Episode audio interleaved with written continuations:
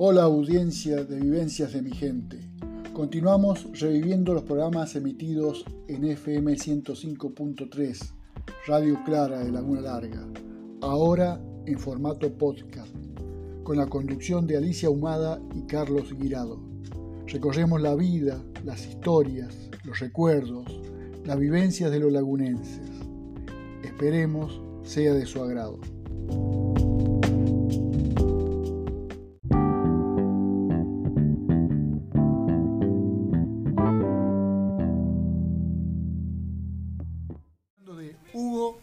Castelo. ¿Hugo cuánto? Alberto. Hugo Alberto Castelo. Hugo Alberto Castelo. Eh, buenas noches y Buenas bienvenido. noches, ¿cómo Buenas están? noches, bienvenido. Bien, bien, bienvenida la, la audiencia y, y un gusto poder compartir algunas vivencias que he tenido y que sigo teniendo en este pueblo y en esta comunidad, ¿no? Que me resulta muy cara, cara mi sentimiento, ¿no? Nos costó un poquito traerlo, no porque no quisiéramos. Con los No, tiempos. los tiempos, las coincidencias, no coincidíamos con, con los tiempos. O lunes que él podía, nosotros ya teníamos invitados. O los lunes que eh, él, eh, nosotros podíamos, Él no. él no, él no. Por este, asuntos de clima, por viajes o, o por situaciones que siempre se fueron dando. Hoy era el día. Hoy era el día, hoy estamos. No hay casualidades, hay causalidades. Por algo será. Y me encuentro con la grata sorpresa de que es el, el semana aniversario de la radio. Así que bueno, eh, es un halago para mí poder compartir con ustedes este momento. Y un regalo para nosotros. No, por favor, un gusto, un gusto muy grande. che. Eh, Hugo, Sí. eh, un poquito para que hay mucha gente que te conoce en Laguna Larga y porque sos asiduo, si, si bien no estás viviendo ahora permanentemente en Laguna Larga, eh, sos asiduo en Laguna Larga. Sí. o sea, te vemos en las calles casi permanentemente. Pero bueno, a veces los La- menos los memoriosos, los menos me- memoriosos o los más chicos, que bueno, un poco han perdido a, a Hugo Castelo, eh, lagunense. Sí, sí. A Hugo Castelo, el lagunense de su momento. Me decías que no naciste acá en Laguna Larga. No, no, no, yo nací en Calchín este, y por una cuestión comercial de mi padre vinimos a vivir a Laguna Larga. Eh, yo tenía dos añitos nomás, o sea que prácticamente Prácticamente O sea, lagunense. soy, soy lagunense, sí, De corazón seguro. de corazón, sin duda. Este, también tengo mi corazoncito en Calchín porque las, las- las raíces familiares están ahí, ¿no? Eh, ya no quedan muchos parientes, pero bueno, porque pues viste que la- las familias se empiezan a desmembrar y se empiezan a, a repartir por todo el, por todo el mundo. Es una familia que llegó desde Italia. de Italia, sí, sí. Precisamente de dónde? Mi abuelo eh, paterno vino de Sicilia, Ujú. un pueblito que se llama Gangi, Mm. en el centro de Sicilia. Eh, el abuelo era molinero, Ah, sí. era técnico molinero, entonces vino primero a la provincia de Santa Fe a trabajar en un molino ahí y después vino a esta zona, porque esta era zona de triguera, y hizo él su propio molino. Por supuesto, una mula con una rueda de, de- de piedra, ¿no? Pero ese molino estuvo instalado, lo instaló en Luque. En Luque. Después, bueno, hizo un, un negocio de ramos generales y cosas. Y bueno, y ahí, de ahí vienen nuestras, nuestras raíces. Así que molinero y con eh, fabricación propia. Sí, sí, sí, por supuesto. Harina propia. Harina propia, claro. Ujú, Y todo era así, era- todo era así. Este, no sé qué cantidad hacía, pero bueno, este, por lo menos para las necesidades del, del lugar estaba. Y después, bueno, con el tiempo nació el Molino Villarreal, de, de Villa Rosario. Eh, Claro. ¿Tiene alguna incidencia tu abuelo en este molino? No, Villarreal? creería que no, creería que no. Sencillamente, como es una, fue no sé si sigue alguna actividad y hay otra gente, una gente viada, creo que tiene un molino ahora ahí, pero esa era una empresa grande, una empresa Sí, sí, de, de- envergadura, ¿no? De ¿no? Y otras ahí- épocas también. Sí, sí, de otras épocas. Y se, se, se hacían una producción muy importante, muy importante. Lo de tu abuelo era bien artesanal, porque estamos hablando de qué, Sí, de qué años sí, vino sí, él a sí. Mi abuelo vino acá en 1895. 1895. Y, Dos siglos atrás. y claro, y mi padre, que era el menor de la familia, nació en 1910, ¿viste? Ujú. Así que este, Y él ya nació acá en, en mi Córdoba. papá sí, todo, todos los hijos Todos nacieron, los hijos acá. nacieron acá. Sí, sí. Mi padre nació en Las Papas, porque este hombre andaba medio itinerante, de molino en molino, ¿no? Este, mi padre nació en Las Varas. Seguramente creo que estuvo trabajando en San Francisco, donde había otro molino también. Era un especialista. Primero, primero el primer lugar donde fue a Rufino, por ahí en Santa Fe. Después de Rufino fue a San Francisco y, ahí en San Francisco ya después se vino para Luque y, hizo el molino él ahí en Luque. Y ahí comenzó con su Ahí comenzó con sus actividades. Esa es la familia de mi padre. Y la de mi madre son piemonteses. este, ¿Y se llevaban bien norte con sur? No, nada, para nada. Vos sabés que cuando fuimos a visitar, yo conocí, gracias a Dios, pude conocer el pueblo de mi, de mi abuelo, eh, Ganji.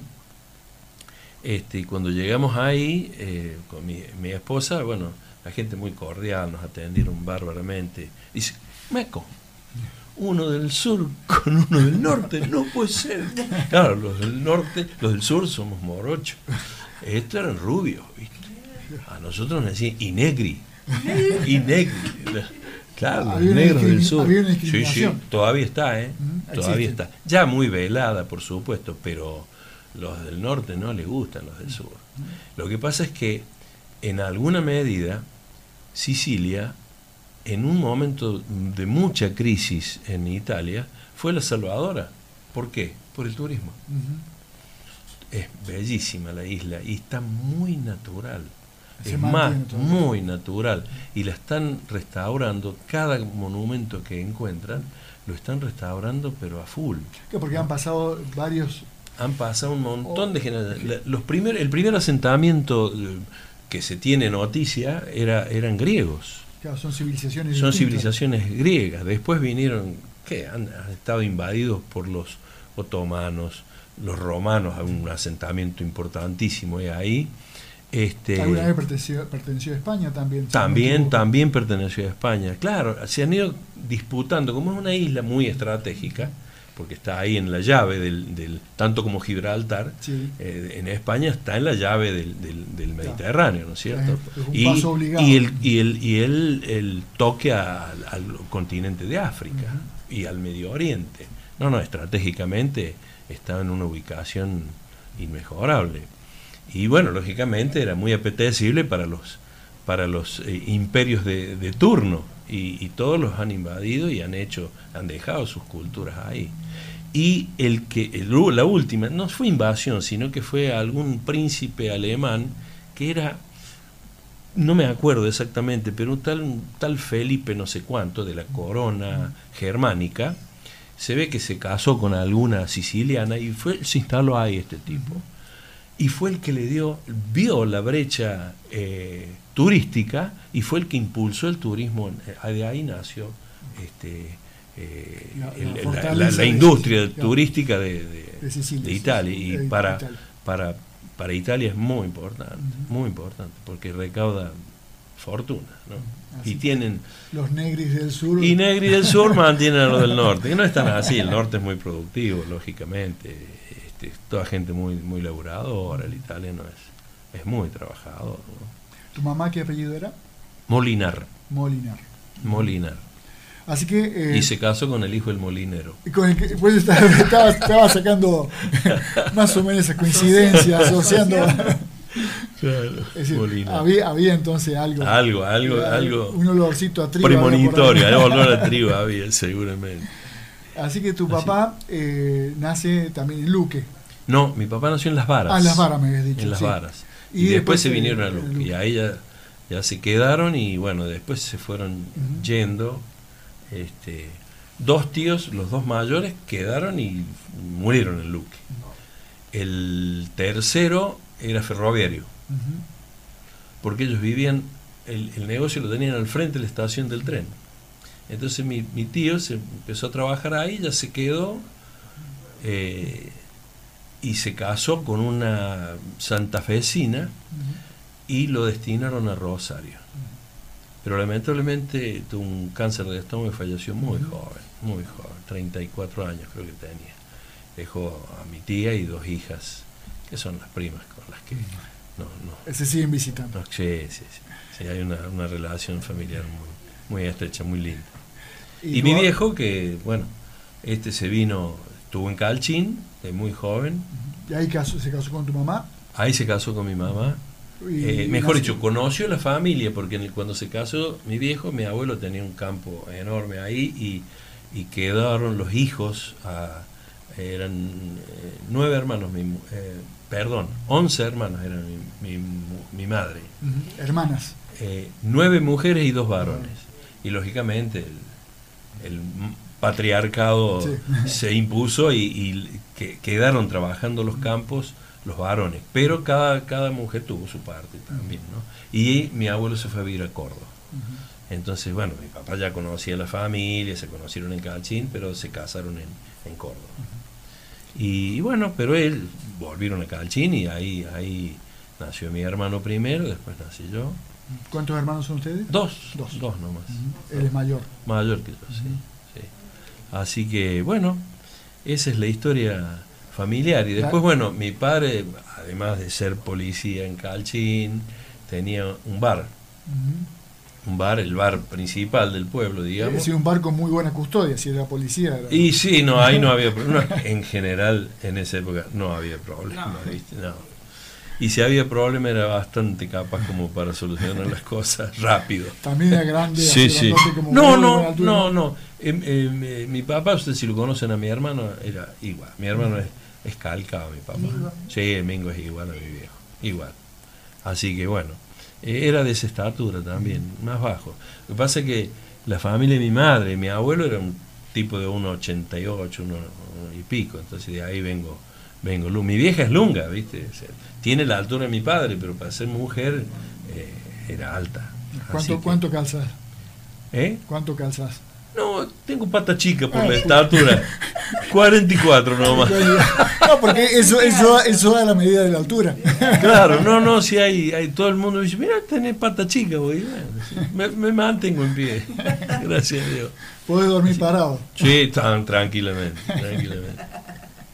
Y en alguna vez me ha pasado también. La colimba, varias noches dormía haciendo parado, guardia. haciendo guardia. Sí, pasó, pasó. Eh, Vamos a ir a un cortecito, pero antes de ir al cortecito vamos a, hacerte una preguntita porque veo que eh, Franco está, está ocupado en este momento, pero lo, vamos a respetar porque está justo hablando por teléfono. Eh, así que nos vamos a adelantar un poquito la pregunta que te iba a hacer. Dale. Eh, tu papá en, en, en Calchín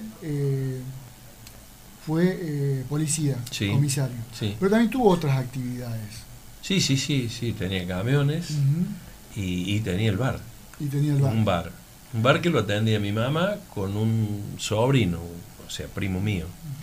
Este, y, bueno, salió la oportunidad económica de comprar una pompa fúnebre que cubría, se llamaba, empresa un cativo se llamaba. La central estaba en un cativo, pero atendía Laguna Larga, todos los pueblitos, Colazo, La Juntura, este, creo que hasta Villas Casubi atendían, ¿no?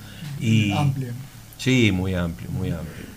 Y bueno, vendieron el bar, eh, mi padre si bien siguió con la, los camiones, ya no en la policía, ya había renunciado a eso, porque aparte había habido cambios políticos y no estaba... Y había sido policía muy jovencito, me dicho. Sí, muy joven, muy joven.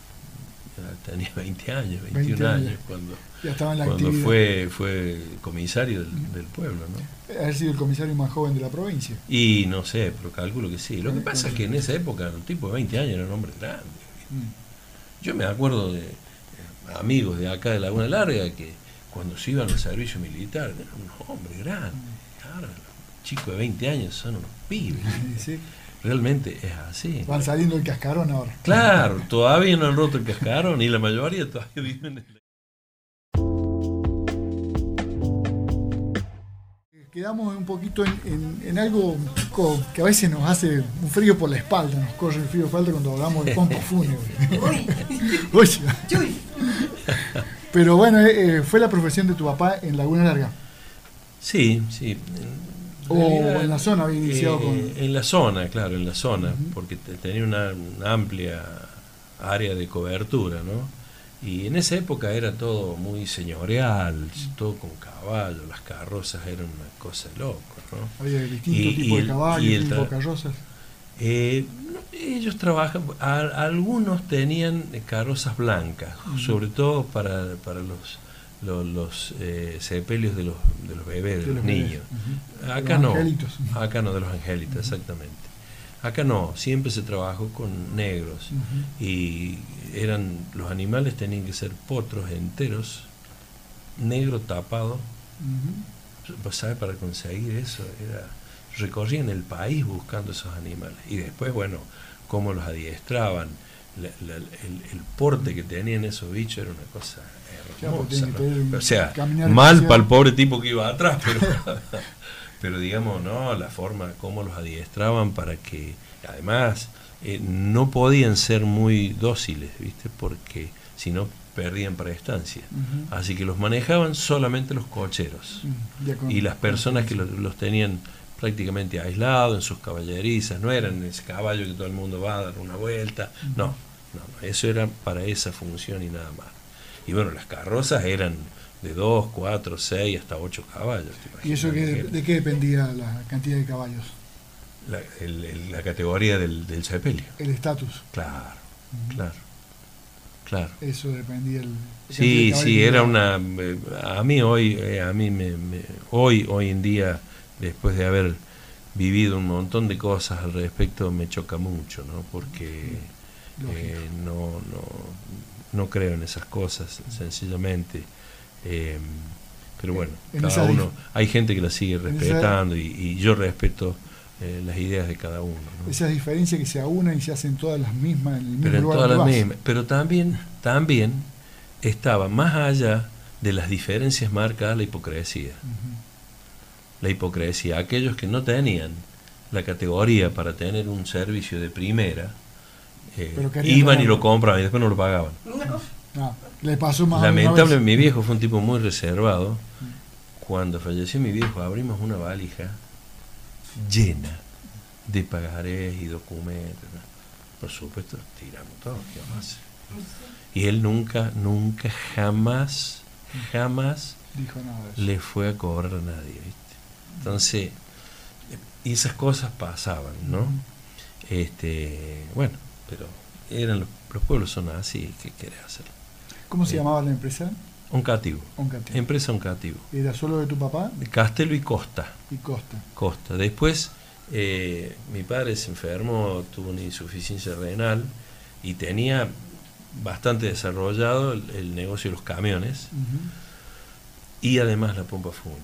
Y él quería que nosotros estudiáramos. Mi hermano no quiso saber nada. Mi hermano empezó tres, cuatro veces el primer año en el secundario, si quiere. No, no, no, no. no. Y él le decía, no, no gaste plata en mí porque yo no quiero estudiar. Yo quiero ser camionero. Perfecto. Allá fue, a los camiones. Este, y lo hizo muy bien, por suerte. Este, y entonces le dije, yo, yo sí quería estudiar, pero este, como, como buen tipo recto, y él quería estar en todo, ¿viste? Entonces iba acompañando los cortejos, él con a cualquier hora de la noche lo venían a buscar, con la enfermedad que tenía ya no lo podía hacer. Entonces le dije, mira viejo, eh, o, yo me hago cargo de la pompa o la vendemos y yo sigo estudiando. No, no, se vende. Punto. No, que él quería que yo estudiara, ¿viste? Y yo, o sea, no quería ser funebrero precisamente, pero bueno, era un buen negocio, ¿viste? Así que, hasta el día de hoy. Sí, sí, sí, por supuesto. Entonces, bueno, se vendió, se reforzó la parte del, transporte, así que hicieron una empresita de transporte. ¿La pompa fúnebre tenía, estaba radicada acá en Laguna Larga? ¿Tenía alguna sede, alguna casa? Y mi casa. ¿Tu casa? Mi casa. O sea, porque todas las caballerizas y, los acá había un depósito de ataúdes y el depósito más grande estaba en un cativo. este, y, y, bueno, pero fundamentalmente ahí estaban, había galpones, lugares donde estaban los animales, los, los, coches, porque eso estaba todo ilustrado, era una cosa. No, no, se atendía muy bien, muy bien. Y bueno, pero era un negocio. ¿Te tocó vestir a algún fallecido? No, no, no, no. Eso no, eso lo hacía la, la gente. este, sí, fui a. Eh, o sea, lógicamente, cuando en la época que no estaba estudiando, daba una mano, tanto en los camiones como en esto, ¿no? ¿Era en la este, época del maquillaje también o no se usaba? No, no, no, no, no, no. Lo único que sí, se lo condicionaba, porque muchas veces, sobre todo los accidentados, pero eso había gente que hacía eso. Hacía ese trabajo. Sí, no, no, no, yo gracias a Dios no, no tuve que, meter mano en eso, eh, no me hubiese gustado tampoco. Eh, ¿Quién hereda la pompa Fury en Laguna Larga? Bueno, eh, Costa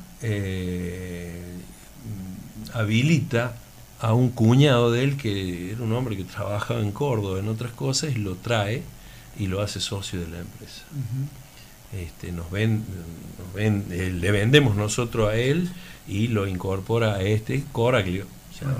Y ahí se empezó a llamar eh, Costi Coraglio. Después no sé qué pasó con eso. Ya creo no sé si, si las compraron las cooperativas o directamente fueron desapareciendo y las cooperativas empezaron a hacer sus trabajos?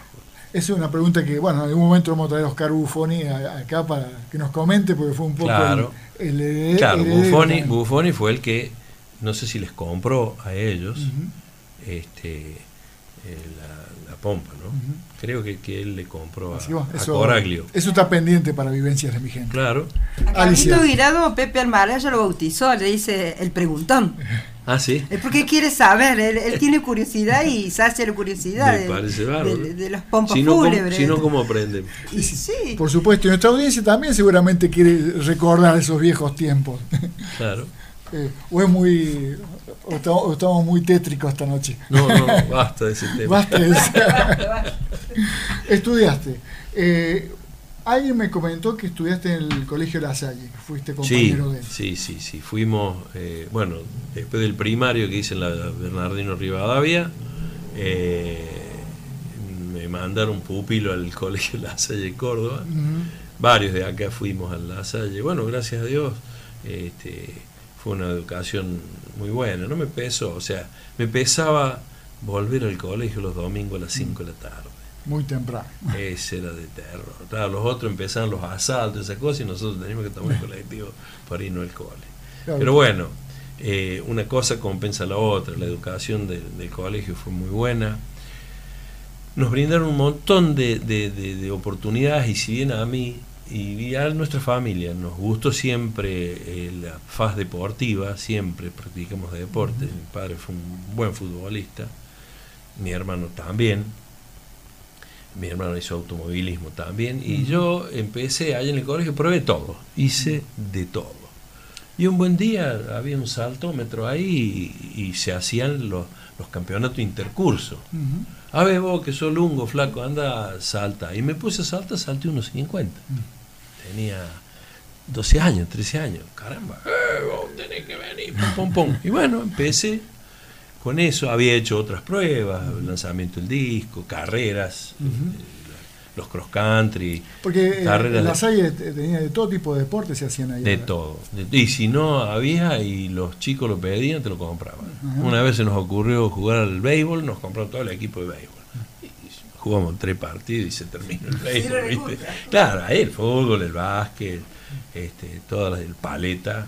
Había unas pelotas espectaculares en el colegio y dos canchas una abierta, otra cerrada, pero de lujo. Todavía sigue funcionando. Así que en lugar de, dedicarte al básquet por tu altura, te dedicaste También me dediqué al básquet. Sí, sí, sí, también hice básquet. Ahí hacíamos de todo, Y, y, bueno, y también, sí, pero cargué las tintas, digamos, en el atletismo. Y bueno, como era longilíneo y me gustaba y, y tenía cierta facilidad para eso, empecé a, a trabajar, me entusiasmé con el salto en alto y, empecé a, trabajar y ya después ahí a los profes de educación física ahí me entrenaban. Tenía buenos profesores en esa, muy buenos, muy buenos. Sí, sí, sí, muy buenos. Este, los que me entrenaban a mí eran militares, eran profesores de educación física asimilados al ejército, estaban en el liceo y también eran profes del, del, ah, de la Salle. Así que y con ellos me inicié en eh, el profesor Fernández Zurita y el profesor Luza. Ellos me, iniciaron prácticamente en el atletismo. Y después, a raíz de, de, las competencias interlasallanas, con todos los lasalles, todos los años se hacían las competencias a nivel nacional, con todos los colegios lasalles conocí un tipo que era un, entrenador espectacular de la provincia de Santa Fe, que era el entrenador de atletismo del colegio Jobson, que es uno de los lasalles de, de la ciudad de Santa Fe. Se vino a estudiar, este, era, era ya más grande, de grande vino a estudiar este, fisioterapia. Y un día en el gimnasio vino a ver, oh, una flaco, no te acuerdas, sí, yo me acordaba de él, pero era contra mío, porque era el profe de la, contra, ¿viste? Así. Pero bueno, nos hicimos muy amigos y él fue mi, entrenador. Y con él eh, obtuve unos éxitos impresionantes para mí, porque eh, crecí muchísimo como atleta y, y, tuve la, la oportunidad de poder ir a las Olimpiadas de Múnich, que se frustraron por todas esas cosas que pasan cuando hay instituciones de por medio e intereses de por medio. Lamentablemente, el deporte profesional, bueno, ya sabemos que se maneja, pero en el deporte amateur es muy triste. Los, los atletas se matan entrenándose, practicando, preparándose, viajan dos atletas y diez dirigentes eso pasó, eso pasó históricamente. Entonces, eh, siempre los intereses en el, en el medio hacían eso. Y a mí me, pusieron una sanción que yo me enteré el día que la ejecutaron la sanción. Ni siquiera me notificaron. Y esa, esa notificación era el día que se hacía la selección para ir al sudamericano, que se hacía en Lima, Perú, y del sudamericano era el equipo que iba a las Olimpiadas me cortan los brazos. Pero y vos estabas, eh, estabas haciendo buenos saltos. En plena actividad. Había salido campeón argentino. Eso que te iba a preguntar, había llegado a ser campeón argentino. Claro, ¿Qué, altura había? Dos metros. Dos metros. Ahí hice dos metros. Y yo me estaba preparando, hice un plan de trabajo de cuatro años, me estaba preparando para aspirar al récord sudamericano. Evidentemente no al mundial, porque en esa época estaba Valery Brumel, una bestia rusa que saltó 2.28, ahora están como en 2.40 y pico. Pero, digo, en esa época ya en otro estilo. Cuando yo estaba haciendo este estilo que era barrel roll, nació el estilo Fosbury. El que el primero lo practicó fue Fue un, producto de laboratorio, ese estilo, ¿no? Evidentemente, el, que, tira para atrás, sí. ¿Y vos saltabas no tijeras, sino hacia No, no, no, no. Envolviendo, barrel roll, se llama, barriendo la, el rolando la barra. Como si te tiraras de cabeza. No, al contrario, de costado, y pasabas con toda la barra al largo del cuerpo y tenías que sacar la pierna y caíamos de espalda, por supuesto. Este, yo no, ya no, justamente eh, cuando pasó esto, hacía ya dos años que venía preparando. Y, y a los, en los dos años siguientes se hacían la, me calcula, año 69, 70, y en el 72 fueron las Olimpiadas de Múnich, o sea, yo me venía preparando para, eso. Y bueno, ahí en el 70 fue, creo, esta sanción que me... Eh, yo estaba estudiando, trabajaba, porque ya trabajaba en un hospital, este, y haciendo mi práctica nato, pero estábamos rentados ahí, así que tenía el compromiso de, de, asistir y con un entrenamiento de cuatro horas diarias, más el estudio, era una vida brava, ¿no? Brava. Queda poco tiempo, digamos, para Poco tiempo, y bueno, cuando ya me, me, me, frustraron esta, esta posibilidad, seguí haciendo atletismo, pero ya no con el entusiasmo, que, como para ir a una, a una Olimpia. La, la, idea era aspirar al récord sudamericano que en esa época estaba en 2.10. Y me venía preparando y venía cumpliendo todas las metas, pero, pero muy bien. Es más, las superaba, porque el día que salté dos metros no esperaba saltado, que yo saltara dos metros. Y bueno, me salió, no sé de dónde. Sí, sé de dónde, del trabajo, Y, de, y, de, y de, la dedicación. ¿no? Y de este tipo, este entrenador, que fue un tipo que además fue un amigo entrañable, que lamentablemente falleció muy joven. este Pero bueno, fue un tipazo, un hombre que marcó una época muy importante en mi vida. ¿no? ¿En qué año fuiste campeón argentino? Ángel Villarreal se llamaba.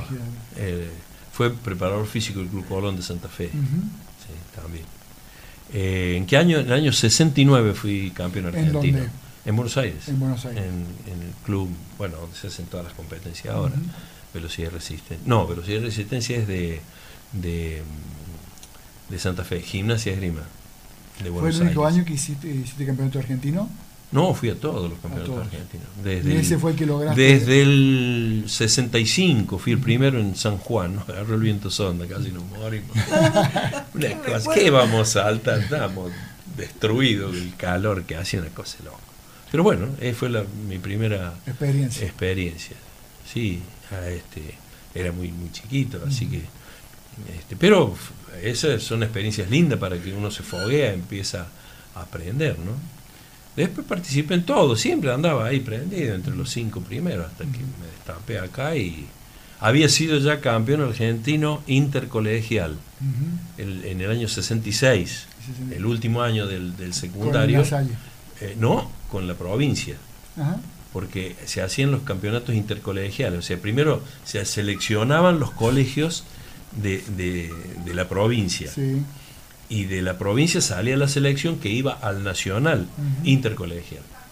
¿Que se sabían hacer en Chapalmalá, algo así? Mm, bueno, este, no, se hacían en distintos lugares. Esos eran los evitas que... No, no, no, se hacían en distintos lugares. Eh, una vez fue en Lincoln, otra vez fue en Chacabuco, eh, otras veces era en Buenos Aires, otras veces fue en el norte. En La Rioja se hacían mucho estos eventos. La Rioja fue muy fuerte en atletismo en, una, en esa época. Y ahí se hacían los campeonatos intercolegiales. Estamos eh, hablando con trabajar con, con, lugares, con pistas que eran de arena. arena, arena, olvídate. La, la pista lujo que competí fue en ese campeonato nacional que se hizo en el Colegio Militar de la Nación. Era de polvo y ladrillo la pista. Lujo. Ah, también fui campeón Interfuerzas Armadas, ahí en ese, en ese, en, el Colegio Militar de la Nación. Cuando hice la colimba, lógicamente convocaban a todos los atletas de ejército, de marina y de aeronáutica, y competíamos en, un lugar. Así que tu mayor marca fue esa, de dos, dos metros. Dos metros. ¿Cómo se llega a saltar dos metros de altura? ¿Cuál es el entrenamiento básico que tiene que tener? Primero, primero las condiciones, primero las condiciones y después, bueno, eh, cuando uno tiene habilidad para manejar el cuerpo en el aire, ese es el gran, el, gran secreto. Eh, secreto. digamos. No secreto, sino la gran virtud. Eh, y el secreto está en cómo desarrollas eso.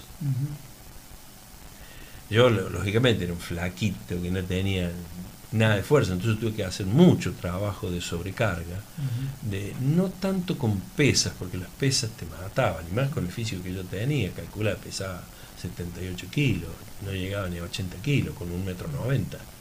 Y meterme pesas encima, lo hice y tengo las consecuencias ahora, ¿no? Problemas en las cervicales y demás. Pero bueno, eh, por suerte adquirí la, fuerza necesaria como para elevar. La fuerza en, los pies en, las, piernas. Y después, bueno, estilo, estilo, estilo, estilo.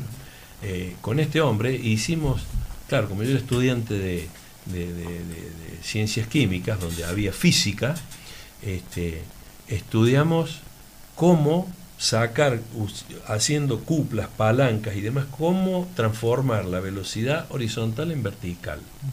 Y me ayudó en este trabajo el profe Maistegui, falleció hace poquito, el gran profesor Maistegui de física.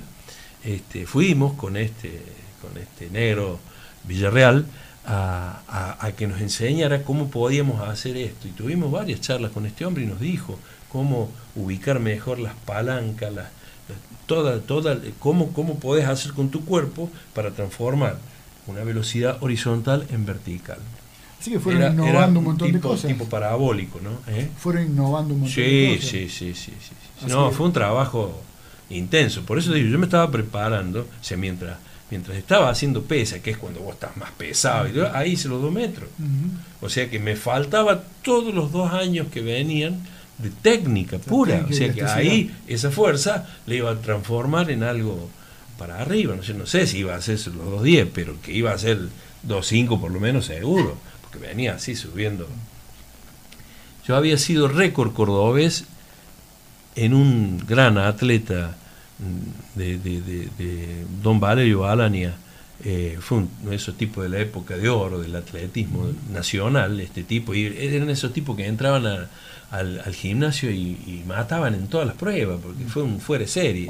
Lamentablemente en esa época no había desarrollo de todas estas cosas, pero fue un gran atleta. Y ese hombre había hecho, hacía decatlón, pero había hecho en salto en alto un metro noventa. En el año 1932. Donde se saltaba... 36 años después, yo le batí el récord en, con 1.91. Claro, fue un, hecho periodístico en el, en el mundo del deporte muy importante. Tengo un montón de recortes de cosas que, que, Así que fuiste también récord, eh, récord, cordobés. No, cordobés. Cordobés. No. el, récord argentino en esa época estaba en 2 metros 2, creo. Estuviste a punto. a punto, ahí cerquita. No, no, era, era primero mi aspiración era hacer el, récord argentino y después el sudamericano. ahí. Casi, y bueno, y ya viste, cuando tenés una desilusión de ese tipo, decir, caramba, yo estoy sacrificándome, estoy dejando un poquitito de lado mi carrera, eh, estoy trabajando y bueno, mis viejos me ayudaban mucho, porque con el trabajo que yo tenía no, me alcanzaba para vivir. Y mi viejo me bancaba, ¿viste? Entonces, mi viejo me estaba bancando y yo eh, gastando tiempo en cosas que después me traen estos dolores de cabeza. Mi viejo jamás, al contrario, para él era un orgullo este, ver cuando, cuando yo avanzaba como atleta, como estudiante, como todo. ¿Te fue a ver? Un gran siempre, sí, sí, sí, sí, Lógicamente cuando había que viajar no, porque estaba delicado de salud, no, no viajaba. ¿Vos vivías en Córdoba? Sí, vivía en Córdoba. Siempre en Córdoba. Vivía en Córdoba. En principio viví en el hogar universitario La Sayano, que viste que había muchos hogares universitarios, entonces ahí viví con mis compañeros, éramos veinte y pico que estábamos en, una casona grande, en Nueva Córdoba. Y después no, ya después alquilamos un departamento. Sobre todo cuando vino este hombre de, Santa Fe, alquilamos un departamento y, bueno, nos movíamos con más, más soltura. ¿Alguna vez saltaste el nuevo estilo de, espalda? Ni probé. Ni probaste. No, no, no, no porque estaba en plena actividad con lo mío. Cambiar el estilo era, era empezar de cero. ¿Y ahora tampoco? No, no, nunca. No, no, lo harías. Más que no. Claro que lo haría. ¿Te gustaría volver a hacerlo? Me encantaría. Vos sabés que tuve tuve un sueño con el flaco Tallarín. Ah, Varela. con Varela. Humberto. Dijimos, con el flaco dijimos, vamos a ir, porque hay Olimpiadas de, veteranos. Hay Olimpiadas de veteranos. Y, y sobre todo en una ciudad, no sé si Filadelfia o Phoenix, una de las ciudades de, esas en, en, Estados Unidos se hace todos los años. Se hace todos los años. Este año fue en Málaga. Ah, fue en Málaga. Pero bueno, sé que en una ciudad de Estados Unidos hay un, un, torneo importante de, toda esta gente. Incluso creo que hay un, señor tucumano que, tiene como ochenta y pico de años, un atletazo, que nunca hizo atletismo, un contador que, bueno, cuando se jubiló empezó a hacer atletismo. Resulta que hace unas pruebas maravillosas, tiene unas, unas marcas buenísimas. Y el sueño mío era una vez, el flaco, vamos así, vamos juntas para irnos así. Y bueno, lamentablemente yo tuve una lesión en la rodilla derecha. Eh, rompí los meniscos y en esa época las operaciones eran así los abiertos. Mm. Entonces este, me quedó después una artrosis importante que dicho ese paso, ahora tengo que hacer lo que nunca quise hacer, trabajar en los gimnasios. Yo siempre, siempre al aire libre, siempre en contacto con la naturaleza. Y ahora tengo que ir al gimnasio sí o sí. Siempre me mantuve. Pero se puede volver, se puede algo hacer.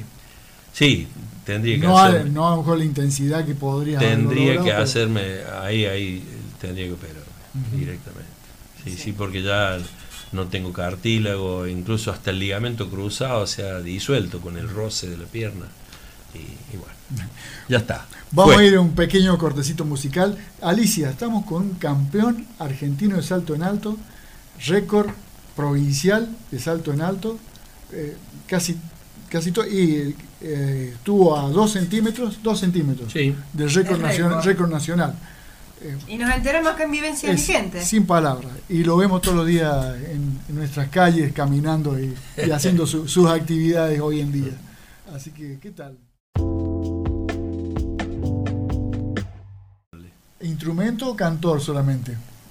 No, yo ladraba a la par de ellos, nada más. No, no, no. ¿Te gustaba cantar? El bombo, sí, tocaba el bombo, pero bueno, era. Para acompañamiento. Para acompañamiento, pero para las serenatas, que ya se perdió esa hermosísima costumbre. Nosotros, después que estábamos la Navidad y el Año Nuevo con la familia, ya teníamos lugares estratégicos, íbamos a juntarnos y salíamos a dar serenata. Y bueno, eh, todos nos, nos daban unos vinitos, alguna bebidita, y terminábamos, terminábamos desayunando en la casa de los Aspitios. Ah.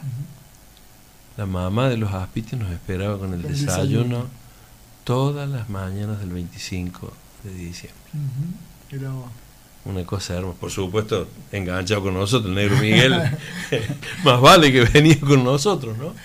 Este, y, bueno, y muchos amigos, Raúl Pascual, y con Jorge Salucci, eh, era el guitarrero.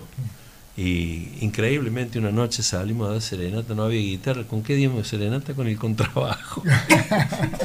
con el contrabajo y un bombo. y un bombo. Pero dimos serenata. Pero bueno, estaba. Así es. Camello, Romero, un amigo entrañable, ¿no? Así que se corrían el pueblo. Sí, ya teníamos las casas, que ya sabían que le íbamos a molestar en esa noche. Pero tradición. Con todo gusto nos recibían, sí. Nunca nos corrieron. Algunos a lo sumo no te abrían la puerta, pero eh, si no, la pasamos muy bien. Así que mira, vas a tener que volver a hacer atletismo, vas a tener que volver a cantar y a cantar serenatas. Sí, sí, ojalá pudiera, ojalá, ojalá se pudiera. Sí, sí, me encantaría, eso me encantaría. una muy buena costumbre. Sí, sí, sería maravilloso, maravilloso volver a instalar esas cosas. O sea, cuando me dijeron los otros días, me comentaron que habían hecho una, la exposición. Eh, bueno, eso fue una, una, época de gloria aquí en Laguna Larga. Ustedes capaz que hayan sido muy chicos, pero lo que era, se cerraba toda la, la, avenida, desde el gringo hasta el centro artístico musical, toda la exposición, en los salones que habían por ahí, había exposiciones de arte, de, de, todo, de todo. Y la propaladora empezaba a las 6 de la tarde y estaban toda la noche y terminaban en un baile o en algún... Siempre había eventos culturales, no, una cosa de loco. Digo, ¿por qué se pierden esas cosas? Es una pena, ¿no? Es una pena. Pero bueno, hay gente que está, tratando me han dicho, Sí, sí, me han dicho que han tenido bastante éxito en este. Lo hicieron una semana antes porque, bueno, no sé qué pasaba el 30. Sí, tenían, hay un baile, bueno, siempre... Había alguna historia, bueno... Pero antes era así, toda la semana con evento y fiesta mayúscula era el, 30 de la noche. ¿no? con el baile en la calle. baile en la calle, claro, claro, claro. No, no, una cosa hermosa, que todas esas costumbres se han perdido lamentablemente. Pero hay gente hay que, hay, hay que rescatarla, hay que rescatarla. Y es muy bueno. Estamos volviendo a los orígenes poquito a poco. Ya después cuando hablemos de algunas de las actividades que yo hago este, actualmente, eh, estamos apuntando a eso. No, no, no yo, la, naturaleza misma eh, nos está pidiendo que volvamos a los orígenes y esas cosas se van a rescatar. Se, va, a llegar. Sí, sí. Y alguna vez también la gloria de las Olimpiadas locales, que has participado. Claro, por supuesto. Que eras un buen protagonista en básquet y en Ahí, ahí me lesioné, ahí tuve mi lesión en, la rodilla, este, jugando un partido de básquet. De, ¿Y vos también estabas? Sí, todas, Era Grecia y Platón, sobre todo. Claro. El, barrio deportivo y el barrio acá de Ñovel. Claro. Grecia y Platón. Y bueno, yo pertenecía a este. y yo al otro. y yo al otro. Porque no, una pica grande había. Pero oh. lindo, lindo. Era una cosa hermosa eso. Época de gloria. Una época de gloria del pueblo, sí, De las Olimpiadas, el aniversario, que también ha sido. Claro. También ha sido el aniversario del 30, que no es casualidad que vos parte, estés acá. Parte de, de, de, la programación era esa, que empezaba el campeonato de fútbol, de básquet, de todo, o sea, hacía, este, y en todas las instituciones, que es una cosa muy importante, que las instituciones se unieran en algo. Mm. Y les voy a dar una noticia, una infidencia si se quiere. Ah, sí, un adelanto, una alguien, primicia. Alguien logró unir News Boy Esportivo Laguna Larga. En Laguna Larga, ¿quién pudo lograr? Alguien logró unirlos en alguna actividad al Club Esportivo Laguna Larga y al Club Unión Sol Boys? ¿Y puede haber sido Juan Berdicchio? ¿No? No. No, no le, le no, No. ¿Ando lejos no sé? ¿Quién les habla? Ah, pero mira lo que venimos a enterarnos. Después que volví de, de Mar del Plata, este, yo venía con siempre, siempre la docencia me, atrajo y aún en, distintas actividades, ¿no? Entonces, como yo hacía, había hecho atletismo, empecé a entrenar a los chicos, porque veía que tenía, había un potencial espectacular acá de gente y, y nadie se dedicaba a ello. Entonces empecé a entrenar a los chicos. Y como había atletas buenos en todo el pueblo, algunos eran de Ñuno, otros eran de Sportivo. Entonces, ¿qué hice? Vamos a hacer una cosa. Junté a todos los chicos. En esto los mores me ayudaron mucho porque ellos son, son atletas de, nacimiento, todos. Me ayudaron mucho porque, bueno, entonces, ¿qué, qué puse? ¿Y los Varela? Sí, señora. sí, señora, sí. Este, había un montón de chicos que ya ni me acuerdo los nombres, por supuesto, pero este, era un grupo no chico, eran más o menos 30 personas que se entrenaban en las distintas eh, disciplinas de atletismo. Y yo los entrenaba, yo sabía un poquito de eso, ¿no? Y, y, para que no hubiese roces ni nada, digo, vamos a hacer una cosa. Tres días entrenamos en Ñul y tres días entrenamos en Sportivo.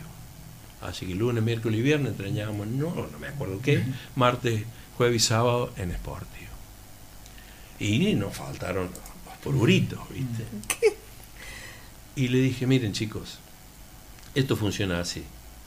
Yo lo que quiero es que ustedes sean atletas. Después, y todos trabajen juntos. Cuando se pongan la camiseta, ahí empezó la rivalidad. Y va a ganar el que sea mejor sin necesidad de matarlo ni voltearlo al otro, compitiendo. Entonces, por honor a la camiseta que ustedes vistan, mátense entrenándose para ser mejores después. Ahí está la rivalidad, no en el que yo soy de acá y vos sos de allá. Lamentablemente por las pruritos políticos, si se quiere, dentro de los clubes, este, se terminó fumando eso poquito a poco. ¿no? Fue una, eh, eso me, me, me, apenó mucho, porque yo le había puesto mucha vida a eso, totalmente desinteresado, porque ahí no había nada. Sencillamente el hecho de continuar y darle la oportunidad de, de, sacar a algunos atletas, y algunos me salieron buenos. Eh, Juancito yo no sé si ustedes lo conocieron, era hijo del que era jefe de la estación del ferrocarril. Un atleta natural, espectacular. Bueno, ese fue, las veces que fue a donde fue, ganó siempre. Bueno, yo lo orienté y yo lo llevé, lo empecé a llevar este, a, a Córdoba a competir. Así que bueno, esa fue una, una de, las, de las anécdotas. ¿Y qué hacía Juan Bancín hacía 100 metros, tiraba la jabalina del maestro. él, eh, Juancito Bancín, un futbolista de primera, podría haber sido un decatronista, pero tranquilamente. Sí, sí, tenía, tenía actitudes para todo. Tenía actitudes para todo. Era muy buen atleta y muy buena persona. Chico entrañable. Vos que lamentablemente se fue, estudió, creo que es contador eh, nunca más lo vi, ni sé dónde está, ni como la familia no está más tampoco, no, no perdí todo, todo contacto con él. Me encantaría volver a verlo, por supuesto. Em, También entrené a algunos campeones. ¿Ah, sí? A Luisito, a Luisito mm, Gutiérrez. Ah, como boxeador. Lo hemos tenido acá también con nosotros. Sí, sí. Este, eh. Además de, de, de excelente boxeador, un, una persona, un amigo este, entrañable, ¿no? De esos, de esos amigos de toda la vida, ¿no?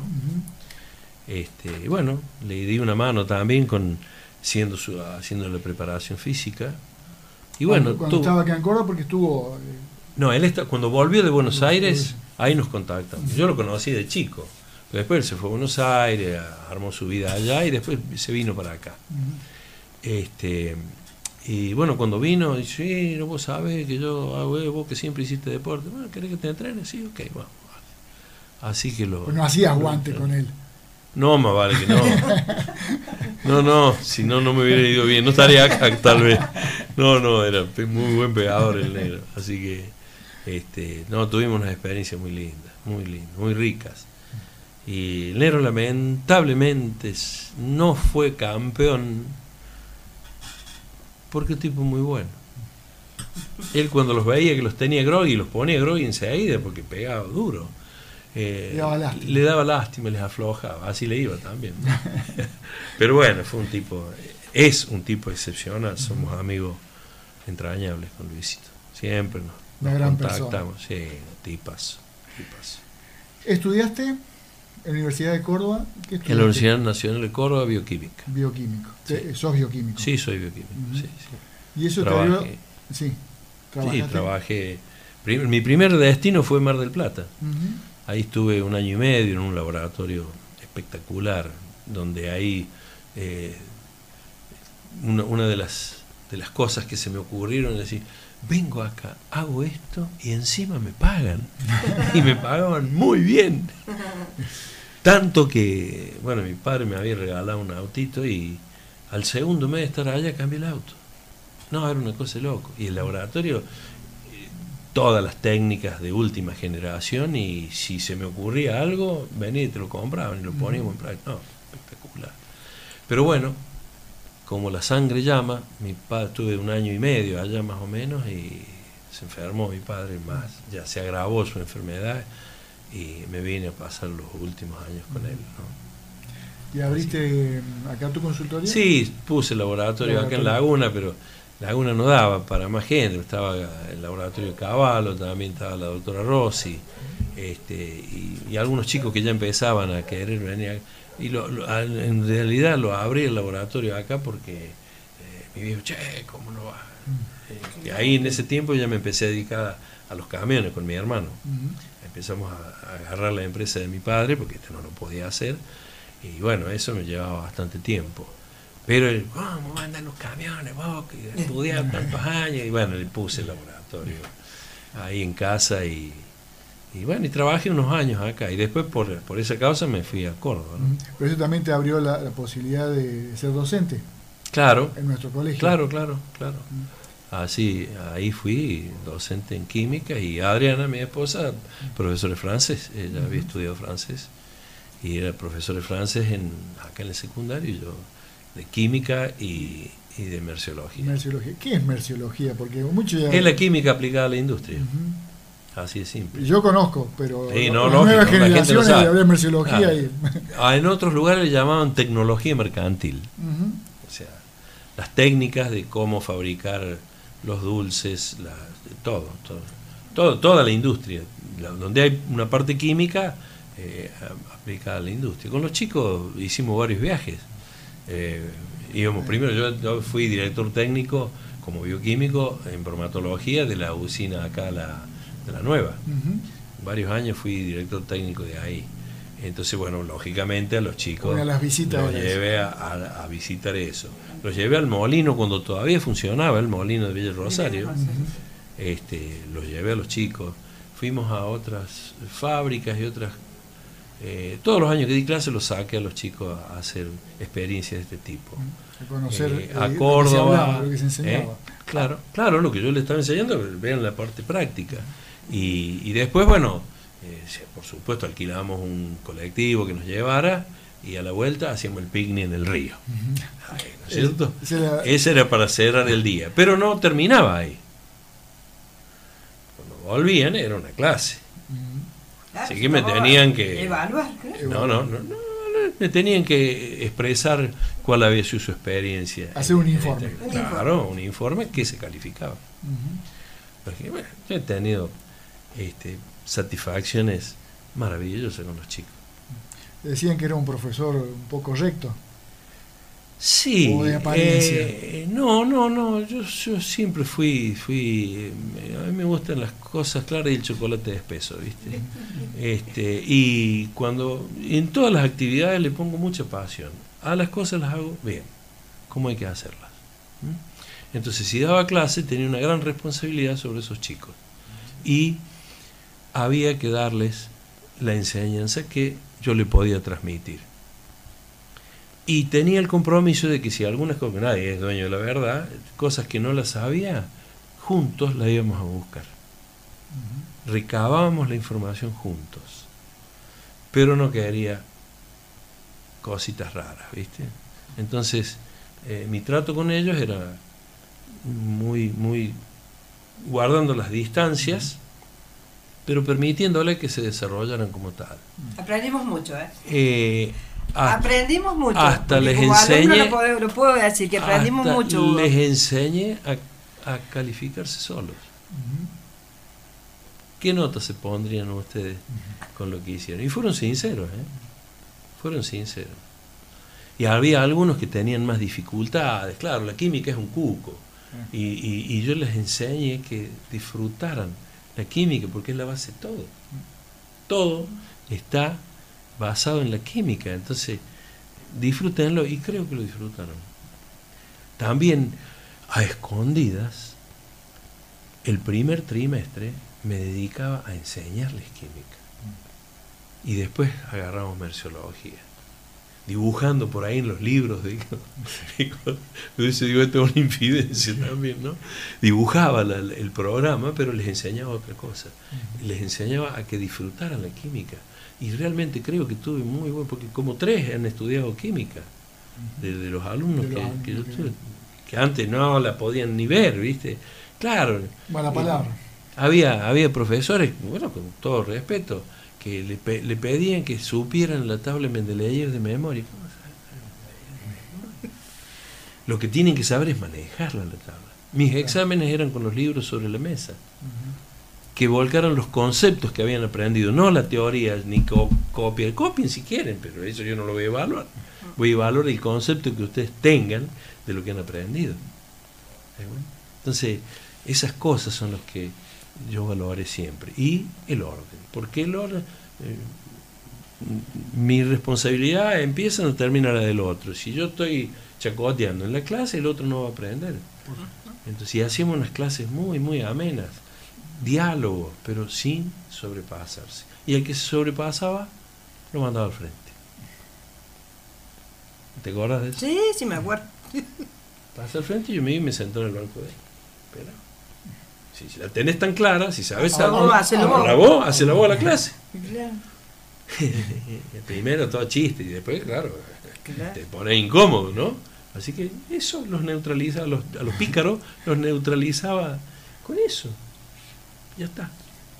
¿Y más de uno te habrá tenido miedo también? ¿Quién? ¿Más de uno te habrá tenido miedo?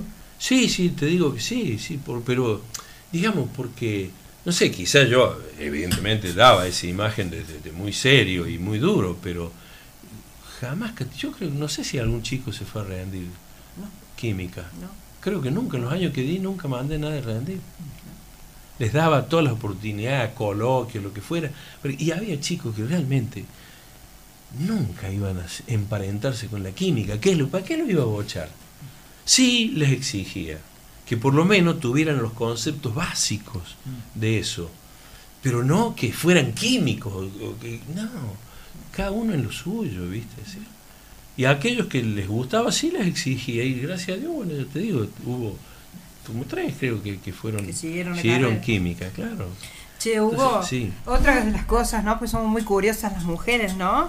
Eh, más allá de que te tuve con profesor y todo, te has contado tu experiencia de atletismo y toda la, historia tuya personal, creo que también eh, vamos a llegar a compartir eh, esa inclinación por el canto y el coro. También has participado del coro. Sí, eso tampoco no lo sabía. Eso. Sí, bueno, en el colegio, como a mí, me gustaba hacer de todo, también participé del coro y el cura en el colegio, que era el encargado de atletismo, tenía una voz maravillosa y era también uno de los colaboradores, porque el profe de música era otro cura, pero este cura, eh, el padre, el hermano Andrés, lamentablemente hace poquito que falleció, estaba en Paraná. Este, el, cura Andrés este, participaba en el coro también, así que estábamos todos en las mismas actividades, ¿no? Y bueno, ahí aprendimos a, leer un poco, no música, sino cómo va la música con, el canto, ¿no? y, bueno, y, la disciplina, y la disciplina del, del, coro también, ¿no? Este, vos sabés que me sigo viendo con el cura que era el director del coro. tiene como noventa y pico de años, es una velita el tipo. Y cada evento que hacemos los lasallanos acá se viene. Está en Buenos Aires, se viene el tipo. El, hermano Carlos Lager, mm. un maestro. Bueno, este, y después, bueno, cuando fui a Mar del Plata, estaba, tenía muchas horas solo, porque lógicamente vivía solo, mi familia estaba acá, siempre, inmediatamente me hice de amigos, y, pero por ahí había espacios de soledad. Y alguien me invitó, uno de los, de los médicos que trabajaba en la clínica conmigo, che, si yo estoy en un coro, ¿no quiere venir? Oh, me encantó, porque yo ya había hecho algo de eso, y, así que estuve en el coro Voces de Mar del Plata. Este, mientras vivía allá estuve siempre en el coro, me encantó. Una linda experiencia. ¿Actuaciones también? Sí, sí, sí, viajábamos también, íbamos, este, había concursos, fuimos a concursos de coro, a Buenos Aires, a Bahía Blanca, no, y después las actuaciones en la zona, Miramar, siempre que había algún evento, el coro iba. ¿Y vos qué voces hacías, las bajas o las altas? Y lamentablemente era bajo. bajo. Más que bajo, sí, barítono. Yo digo por la altura. Sí, sí. Pero era bajo.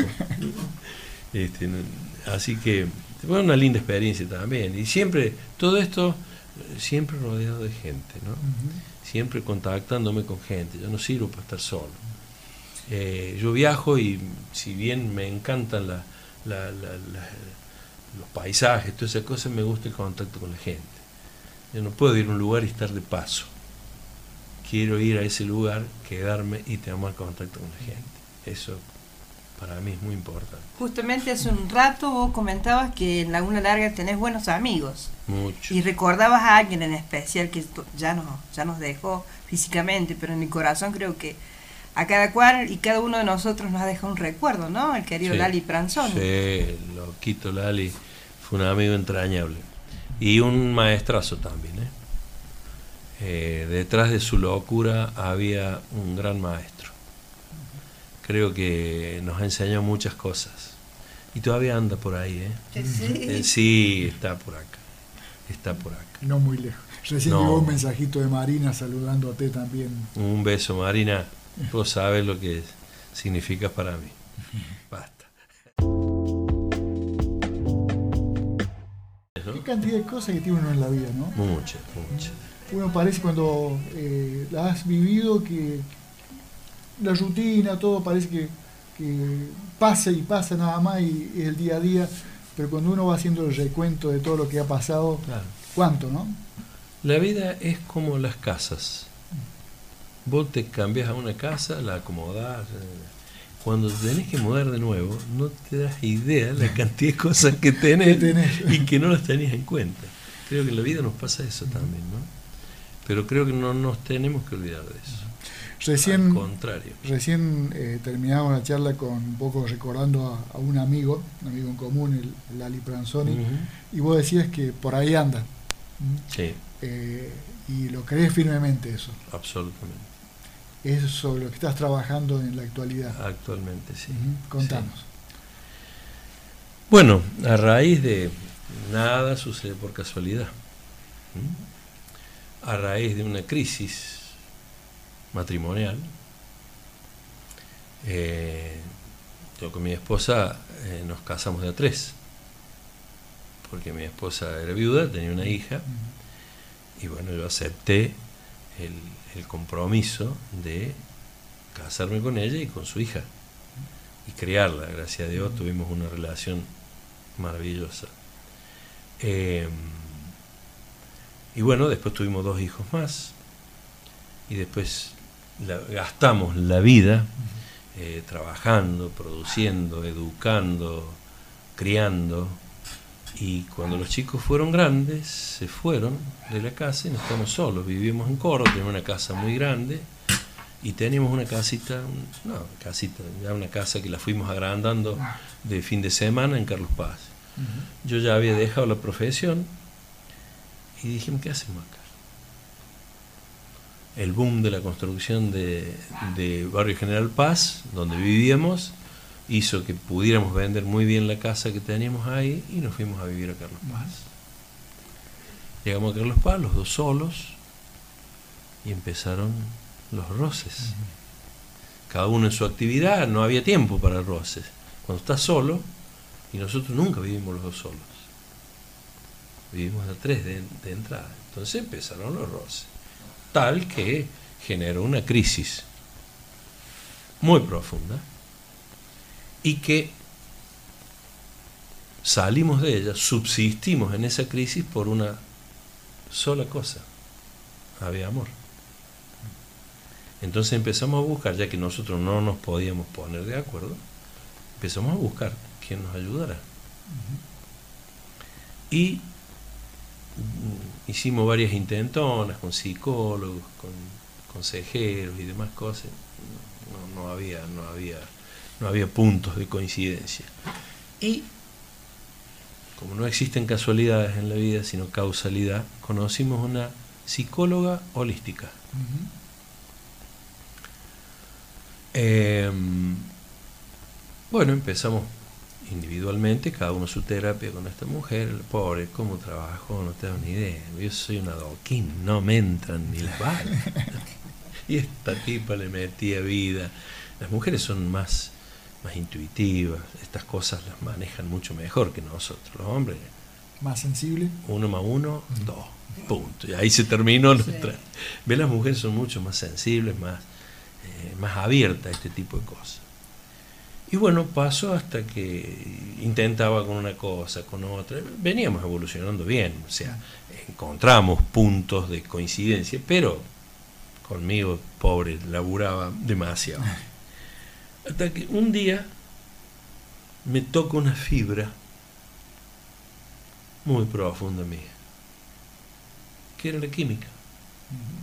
Y me enojé muchísimo con ella. ¿Qué sabe vos de química? Yo sé de química, ese ego machista que te sale, ¿viste? Y, yo sé de química. Vos, que, vos dedícate a la, la psicología y yo sé de química. ¿Sabes cuál fue su respuesta? Ah, sí y me la dejó picando. Así que digo, caramba, ¿qué, me quiso decir esta mina? Me vine, yo tengo toda mi, bibliografía guardada, lo el libro y empecé a estudiar de nuevo, a refrescar lo que me había dicho esta mujer. Y encontré otra óptica de la química.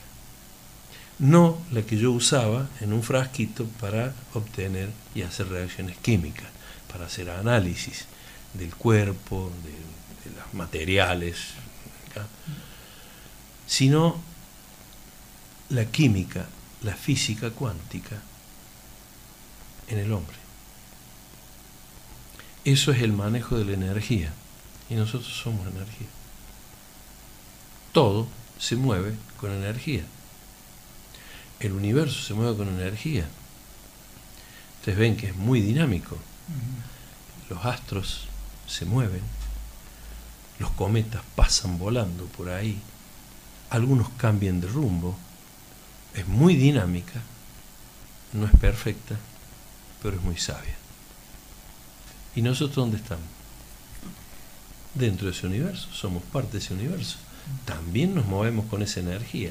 Entonces empecé, cambié el reflector de la química aplicada a lo que a la salud, digamos, y empecé a ver la química aplicada a las personas. Coincidentemente, no hay casualidades, toda mi familia ya habían hecho curso de, de, de, reikistas. No sé por qué. Yo fui el último.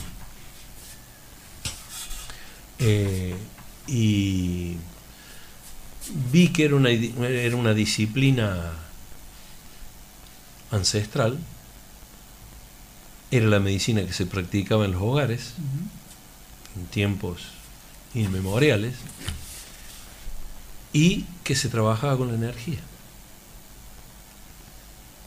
Bueno, me atrapó eso y empecé a, empezar a recibir los niveles de Reiki. Tuve como cuatro años estudiando, practicando. Yo, si las cosas no las tengo seguro, no las hago. Menos cuando trabaja con gente. Con, claro, con otra persona. Claro, yo soy carpintero, rompo una madera, la tiro, pongo otra. Con una persona no me puedo dar ese lujo. no puedo darme ese lujo. Entonces, bueno. Pero bueno, más por insistencia de los que me rodeaban y de mi familia, dale, empezá, porque yo a la familia le daba, pero y empezá dar, bueno, largué con esto. Y empecé a tener las experiencias y aprender de la gente, manejándonos con la energía. Una de ellas, todas estas disciplinas son buenas y todas trabajan básicamente con la energía. Entonces, mi mujer tuvo otra, otra, otra visión, eh, encontró eh, su vocación también con el manejo de energía, pero con el tai chi. El tai chi es una disciplina también ancestral, que, pero no desde las artes marciales como eh, ataque y defensa, sino las mismas llaves que hacen en, el kung fu, que es la base de la, del tai chi, pero con el manejo de la energía. En lugar de atacar y defenderte, tomo la energía, la traigo y después la saco. ¿Te das cuenta? Eh, me gustaría que le invitaran a Adriana porque ha hecho, ha hecho una, evolución, un trabajo, está haciendo un trabajo maravilloso. Para que nos explique bien. Sí, sí, sí, sí, sí, porque además, bueno, eh, tampoco hay casualidades. Eh, vio ella en una revista y se fue a un profe que había, que un chico de Buenos Aires que había venido aquí a la zona del Euritorco a hacer una, un emprendimiento con, clases de Tai Chi. Un tipo maravilloso, maravilloso. Un maestro, chico joven, ¿eh? un maestro excepcional. Y bueno, y él se empezó a tomar clases con él, después se fue él de acá y tuvo que terminar su, su, maestría. Viajábamos todos los meses a Buenos Aires, porque él tenía dos o tres clases por semana. Entonces él nos juntaba una vez por mes, todo un fin de semana, con clases. Y así eh, se graduó en, en, máster de, de, rey, de tai chi. Bueno, ella hace sus cosas por ese lado. Y yo trabajo con esto. Trabajamos con esa este, psicóloga holística. Hay gente que trabaja con flores. Hay otra gente que hace constelaciones familiares. Hay otra gente que hace eh, estudios en el Akasha. El Akasha es nuestra biblioteca. Todas las cosas que nosotros venimos guardando están dentro nuestro.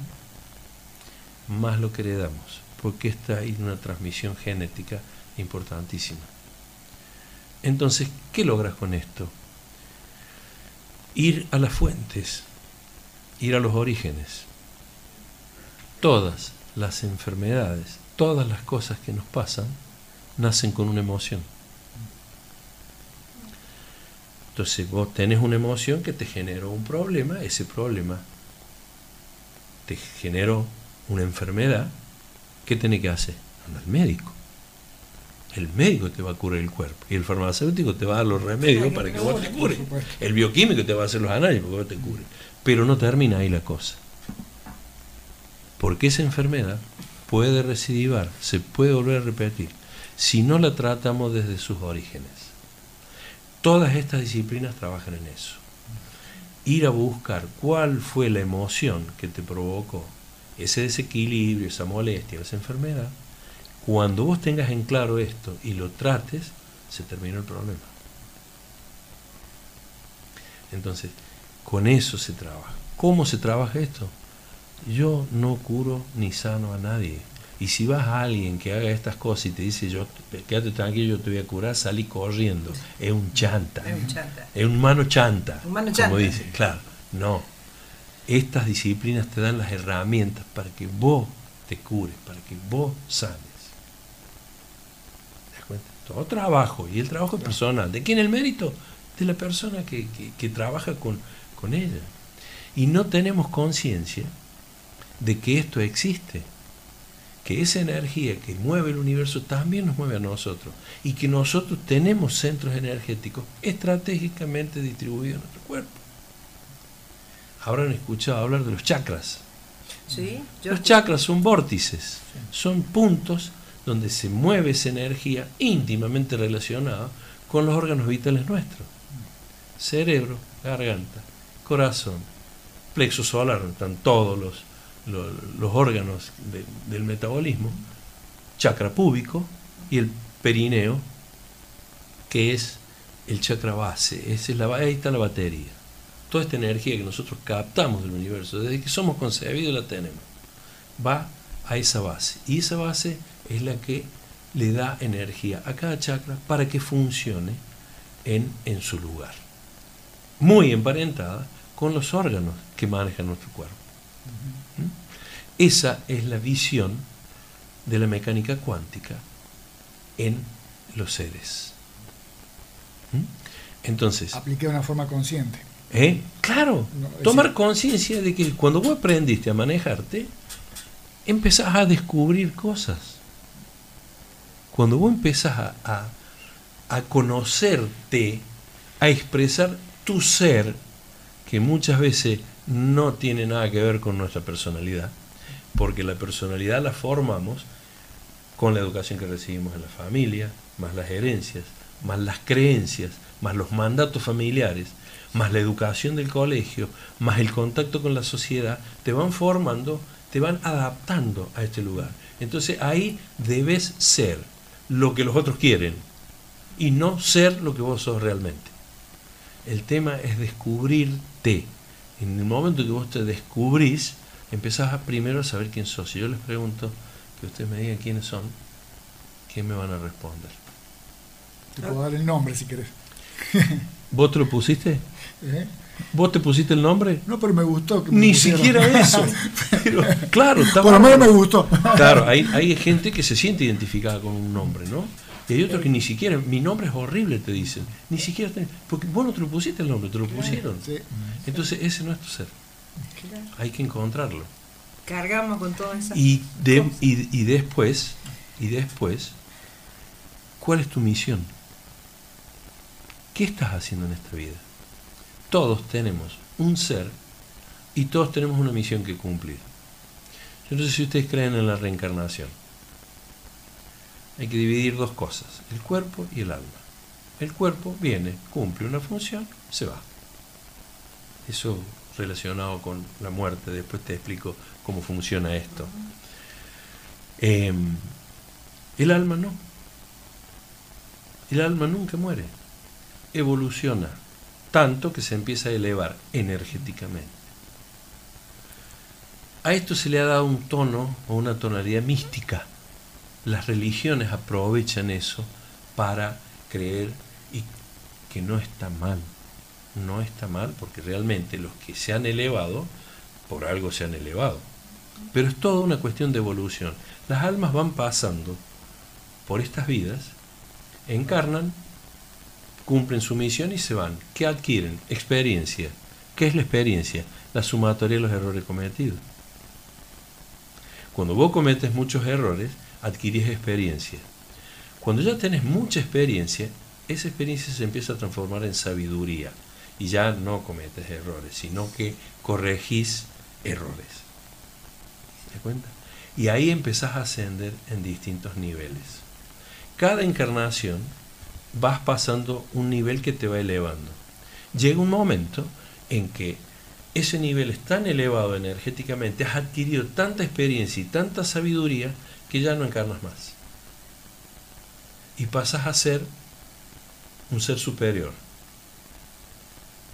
Que han hecho una experiencia en esta vida, o muchas experiencias en esta vida. Los santos no son santos solamente porque están ligados a la religión seres elevados son Beethoven. Compuso unas sinfonías maravillosas y era sordo. Era sordo. Michelangelo Bunarotti hizo obras maravillosas con un martillo y un escoplo que ni con las herramientas que tenemos hoy le podríamos hacer. Esos son tipos elevados. Mahatma Gandhi, la Madre Teresa, Jesucristo, ni hablar. Y todos los profetas y todos los santos han sido seres elevados que han hecho cosas más allá de lo que podemos hacer los que estamos en la tercera dimensión. entonces, esos seres son nuestros referentes, son nuestros maestros y con los cuales tenemos conexión. Por eso te decía que que los maestros andan dando vueltas cerca nuestro,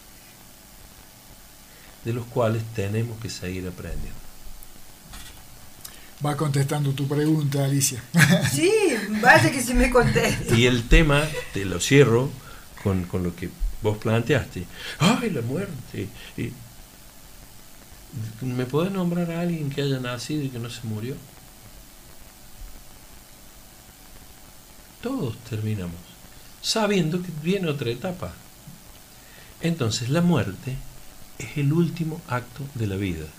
Y hay que llegar a ese punto con dignidad. Con dignidad. Ese fue el tipo que vivió y terminó su vida con dignidad. Más allá de lo que le haya pasado. Algunos hasta eligen su muerte. Esos son las que la tienen clarísima. ¿Mm? Y les cuento otra cosita que, quedó ahí en el medio antes de llegar a esto. Eh, esas encarnaciones cuando ya son muy elevadas, encarnan una vez más y aparecen lo que aquí llamamos los niños índigos. Ah, Son chicos que vos no sabes, ¿de dónde saca la sabiduría este pibe? ¿Cómo sabe tanto? Es un alma viejísima, muy vieja, que ya vive un montón de experiencias y está cumpliendo las últimas etapas antes de elevarse y no encarnar más. Pero ¿cómo aprendemos, Carlos, esta noche? Esto funciona así, mal nos pese, creamos o no. Es que lo cree, que lo practique y nosotros somos los ayudantes para brindar las herramientas a la gente, para, que se conozca, entienda, aprenda cuál es su misión en esta vida y vive en paz. El hombre ha sido puesto en la tierra para ser feliz. Y hemos hecho todo lo contrario. Todo lo contrario. Así nos va también. Así que e, ese es, digamos, la última misión, buscar la felicidad. Claro, claro. Que está. Y está dentro nuestro. Pero no le damos bolilla. ¿Por qué? Porque nosotros no nos damos bolilla. Así dijo alguien por allí. Si venimos como venimos al mundo sin nada, ¿Cómo te nos vamos a ir sin nada, ¿cuál es el presente? Ser feliz. Claro, absolutamente. Ser feliz.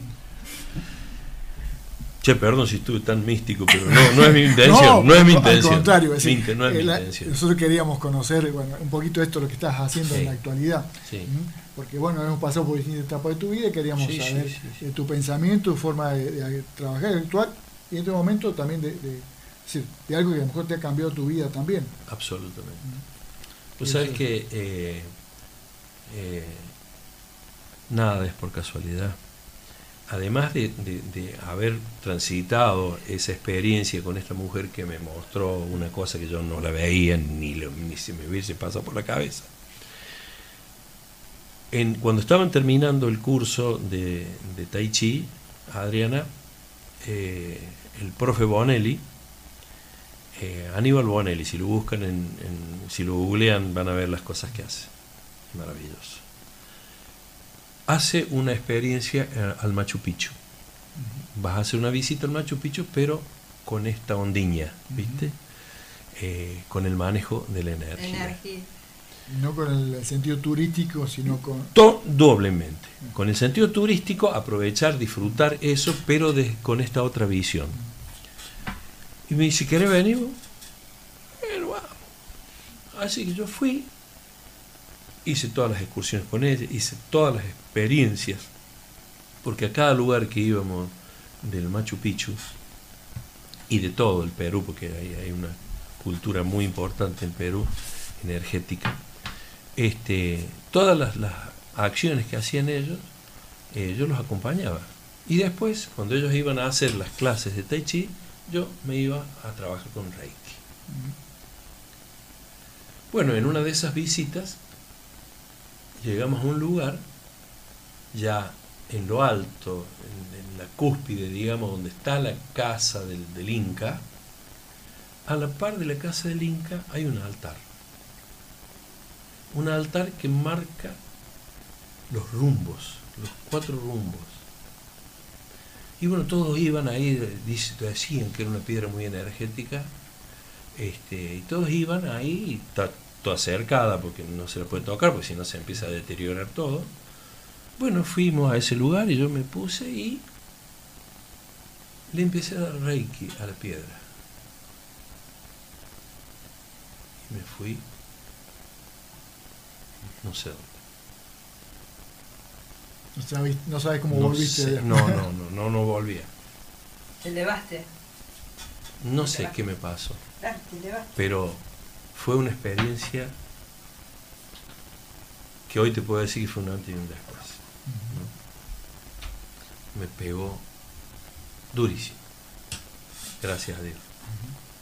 Pues sabes que fue una cosa tan maravillosa que los otros seguían, porque había un itinerario, parecía, me quedé ahí. Me quedé ahí como si me hubiera fumado. Nunca probé una droga, ¿no? Más allá de, de las medicamentos, pero eh, entiendo cuando estás volado, porque me fui no sé dónde. Y a partir de ahí empecé este trabajo. Ese lugar se llama Intihuatana, donde se refleja el sol. Ahí el sol te marca los, los rumbos y o casualidad. Mi, mi, mi, misión es la docencia y la, y la sanación. Soy bioquímico, trabajé en la medicina toda mi vida y fui y soy docente. O sea que toda mi vida lo hice, pero no estaba consciente de eso. Ahora estoy consciente. Encontraste. Esa es mi misión. ¿Encontraste cuál fue, tu camino? ¿Cuál es mi camino? Habrás leído el quimito. Sí, señora. Uh, mira, no sabe todo lo que leí. Muchísimo. Sigo leyendo y sigo aprendiendo. Pero ahora aprendo más de la gente. Más de la gente. Hugo, sí. nos vamos. Nos vamos porque bueno, ya los horarios se nos han pasado un poquito, pero ha sido un gusto tenerte, eh, un gusto escucharte y bueno, ir descubriéndote cada día un poquito más. Seguro, seguro. Esto es un camino que cuando uno lo empieza no, no, no paras más, porque eh, es tan grande todo lo que uno puede saber y tan pequeño es uno de lo que cree que sabe, este, que no, no paras más, no paras más. Y son etapas. Al principio, cuando empezamos con esto, era una voracidad por la información y, nos sabíamos de todo, pero no aplicamos nada en nosotros. ¿De qué te sirve? Sos una biblioteca con las puertas cerradas. Entonces, paremos, empecemos a hacer una disciplina, la desarrollemos, después cuando la tengamos clara y la podamos difundir, buscamos otra y así. ese es el camino que estamos recorriendo. Y al que invito que recorran todos, porque es los problemas de la vida no se van a terminar, nunca. Pero sí uno está firme, sabe cómo encarar las cosas que les pasan en la vida. y buscamos y disfrutamos la felicidad de las pequeñas cosas que se pueden disfrutar día a día. Todos los días. Aquí y ahora. Hablando de eso, ¿cómo la pasaste vos? Miren, este, la verdad que eh, gracias, gracias por, por, por enseñarme a estar acá. Este, em, si bien hable solo yo, me, encantaría hablar de ustedes, este, porque sé que tienen, tienen un potencial eh, artístico importante y eso es lo que, lo que trasciende. Lo otro, lo material, queda todo acá. Absolutamente todo queda acá. Lo que, lo que se lleva la gente y uno mismo en las experiencias de haber vivido plenamente. Y este fue un momento de esos en mi vida. Lo disfruté plenamente. Les agradezco la libertad de poder expresar todo lo que, lo que quise. Les agradezco las preguntas, porque a todos nos enseña.